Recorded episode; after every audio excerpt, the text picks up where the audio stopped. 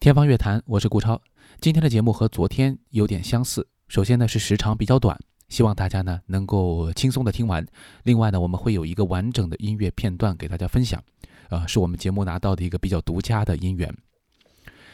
呃，昨天节目我们讲了伯恩斯坦如何化用贝多芬和老柴的音乐，铸就了他的经典之作啊，《Somewhere》这首歌曲，那么是从他的戏剧故事当中来的。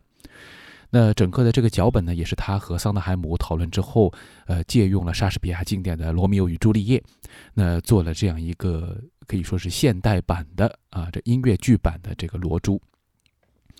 罗珠》啊，真的是一个非常经典的题材了，很多的作曲家都在用啊，其中呢，包括像普洛克菲耶夫啊等等，呃，老柴啊也都用啊。那么今天呢，我们讲的这个也是我们中国的特别经典的一个爱情故事，大家一听到我说这个，肯定想到《梁祝》。呃，《梁祝》呢，确实是一个经典题材。那么历来有很多的戏曲表现。那么这是我们中国传统的音乐所在的一个非常重要的一个元素，就是戏曲元素。那么通过戏曲嫁接到现代的西洋音乐，成为了小提琴协奏曲《梁祝》。何占豪、陈刚两位作曲家，呃，他们合作了这个作品，包括还有很多其他当时的人也帮助了，呃，他们来创作这个作品。那么铸就了一个中国的管弦乐的一个不朽经典。到现在，很多的中国音乐家要走出去，中中国的乐团要走出去，说演一个中国代表性的作品，还在演《梁祝》。那么这个当然我们有两两说了，一个就是我们希望有新的作品创作出来，但是另外一方面，《梁祝》的这个经典地位是不可撼动。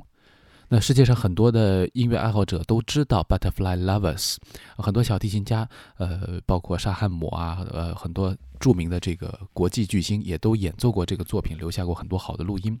那可见这个曲子已经是让世界上的这个乐坛得到承认的一个中国作品了。呃，当然了，这里有个故事，就是要跟大家讲，其实这个作品当中，呃，主要负责旋律创作、提炼这个戏曲元素的是何占豪老师。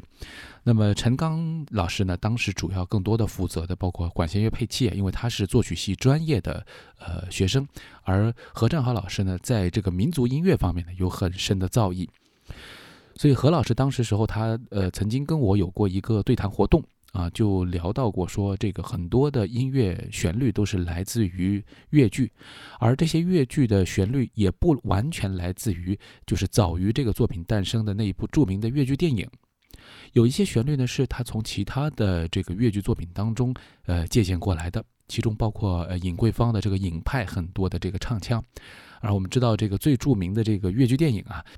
是呃范瑞娟和袁雪芬录制的，呃，另外呢还有这个范瑞娟和傅全香的版本也是非常的经典啊。那么这些越剧的元素经过了它的一些嫁接变化之后。不是完完全全原本的啊，搬到了照搬到了这个呃西洋乐器上，所以他也做了很多的工作。当然，何占豪老师对于小提琴的演奏他是有实践的，对于这个小提琴的风格、风味和越剧如何衔接，他是考虑过的。那么这里面其实扯出了一个什么故事呢？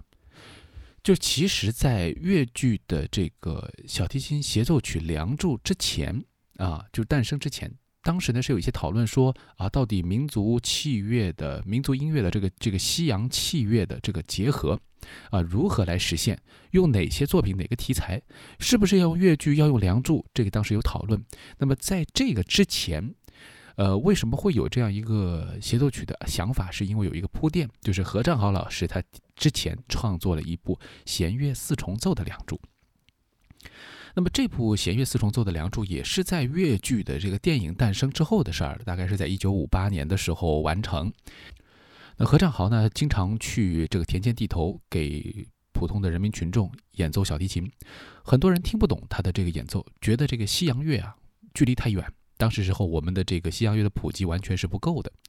那特别是在这个田间地头，农民啊劳动者，他们都喜欢听戏曲。特别是江浙一带流行的越剧，呃，是这边人们非常喜欢的一个文艺形式。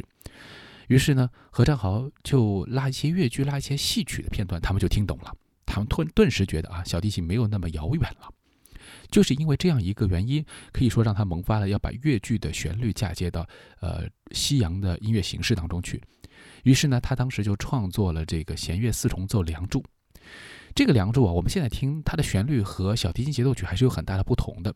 可见啊，就是老师们在创作和再次发展的过程当中都有很多慎重的考虑。有一个故事呢，就是为什么小提琴协奏曲。呃，有名了，但是弦乐四重奏好像不怎么听说。那是因为在当时，呃，何占豪和几位同学演奏之后，包括有一些学院内的录音啊，这都是内部的演出，没有怎么在这个呃学校以外的地方公演过。然后呢，这个乐谱呢，当时就借给了来中国访问的非常著名的一支世界级的组合斯梅塔纳四重奏。那他们拿去这个谱子以后呢，这个谱子就消失了。呃，当然，这个当中有很多的原因，我们无法考证。但是有一点就是，这个作品因此呢就尘封了数十年，直到二零一九年的时候呢，呃，何占豪当时的一个同学叫张龙华，那也是当时和他们一起演奏的大提琴，在家里面发现了一张这个包书纸，这个包书纸上就是大提琴的这个分谱啊。那么这个谱子呢，拿去。给了何老师，他寄回给了何老师以后呢，何老师看到大受感动，他就把当时，呃，学生时代和同学们一起录制的这个电台录音，又拿出来对照着这个乐谱，把这个作品修复回来了。那修复回来之后呢？当时时候他的同学也是重要的一个，呃，在《梁祝》的创作当中，在这个他们同学的实践当中，一个重要的参与者，上海音乐学院的小提琴教授丁芷诺呢，他呢就把这个谱子分享给了，呃，当时时候他的一些呃室内乐研究的，呃，包括室内乐教学的一些上音的老师、年轻教师。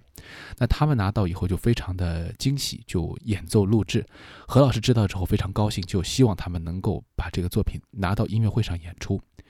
于是，在尘封了大概六十二年之后，呃，当时时候呢，由吴淑婷等呃演奏者啊一起在上海交响乐团的音乐厅